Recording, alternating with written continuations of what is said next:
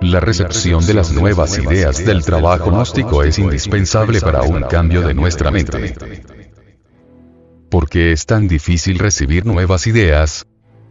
Porque nuestra mente se encierra temprano en unas pocas ideas convencionales. A veces se compara la mente a una jaula. Y las ideas ordinarias, comunes y corrientes de la vida mecánica, a pájaros. Algunos pájaros muy bellos suelen entrar y salir. Si se los valora tal vez se queden. Pero si en una visión una persona viera su mente representada como una jaula, ¿qué clase de aves percibiría en ella? Tal vez unos papagayos, y algunas aves moribundas o muertas. El fondo de la jaula estaría lleno de suciedad. ¿Qué representa psicológicamente esa suciedad?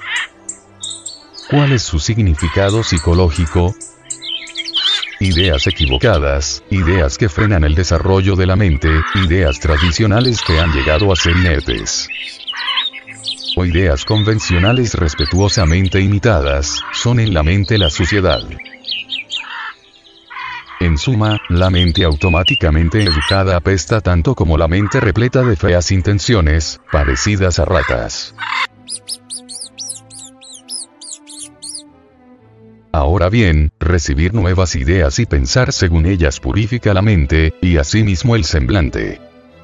El trabajo gnóstico está repleto de ideas nuevas y poderosas, y si podemos practicarlas lo suficiente como para pensar según ellas, nuestra mente olerá menos mal para las narices del cielo, y nuestro rostro llegará a ser más relajado, puesto que la mente y el rostro están en relación recíproca. Por cierto, se espera que nuestro rostro se modifique al cabo de un tiempo como signo exterior de la modificación de nuestra mente. Pero si no ocurre así, se comprende que las nuevas y poderosas ideas del trabajo gnóstico no fueron recibidas. Para que la mente sea capaz de impregnarse de las nuevas ideas del trabajo, debe asemejarse a un cuenco o una taza.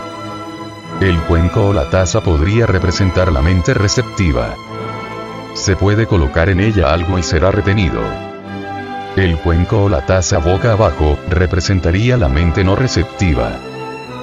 Además, se puede llenar el cuenco o la taza con basura de modo que, mientras no se la limpie, nada valioso, trascendente, se puede poner en ella, o al menos sin que se contamine.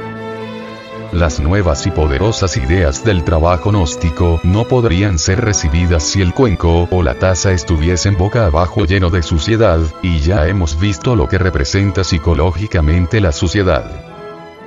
Si no podemos transformar lo literal en lo psicológico, si no podemos transformar el sentido de la letra en el sentido del espíritu, y siempre nos han enseñado en algún lugar que la letra mata, entonces jamás podremos darnos el recuerdo de sí y a no ser que el recuerdo de sí sea dado, el hombre sigue siendo natural, mecánico, del montón. Para él, el mundo es tal cual como se le presenta. Todo para él es como aparenta ser. Ese hombre pragmático o versado, no tarda en cristalizar. Su mundo lo fija, lo estereotipa muy pronto.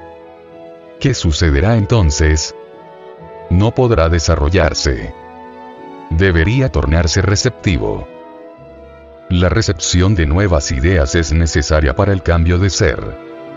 Solo se puede pensar de una manera nueva mediante nuevas ideas, y debemos pensar verdaderamente por sí mismo desde esas nuevas ideas del trabajo gnóstico para poder cambiar la mente. En el trabajo no se puede dejar el propio pensar a los otros, yo es. Es preciso anhelar nuevas ideas que transmitan una nueva verdad, anhelarlas como se desea el agua en el desierto. Nadie va a ayudarnos si no nos ayudamos a nosotros mismos. Si pienso de una manera nueva puedo ver las cosas, el mundo, mis semejantes, de una manera nueva.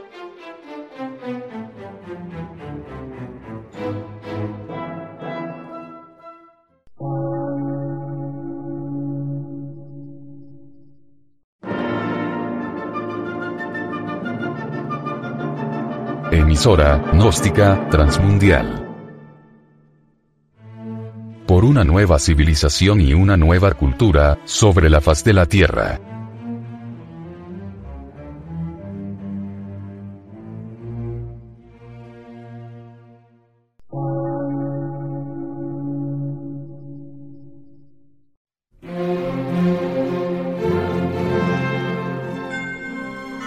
Medio de radiodifusión, científico, artístico, místico y filosófico, de la Asociación Colombiana de Centros de Estudios Gnósticos, Antropológicos, Psicológicos y Culturales. A.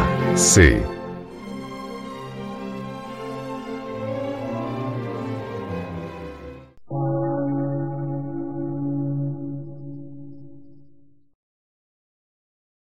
Lectura en movimiento.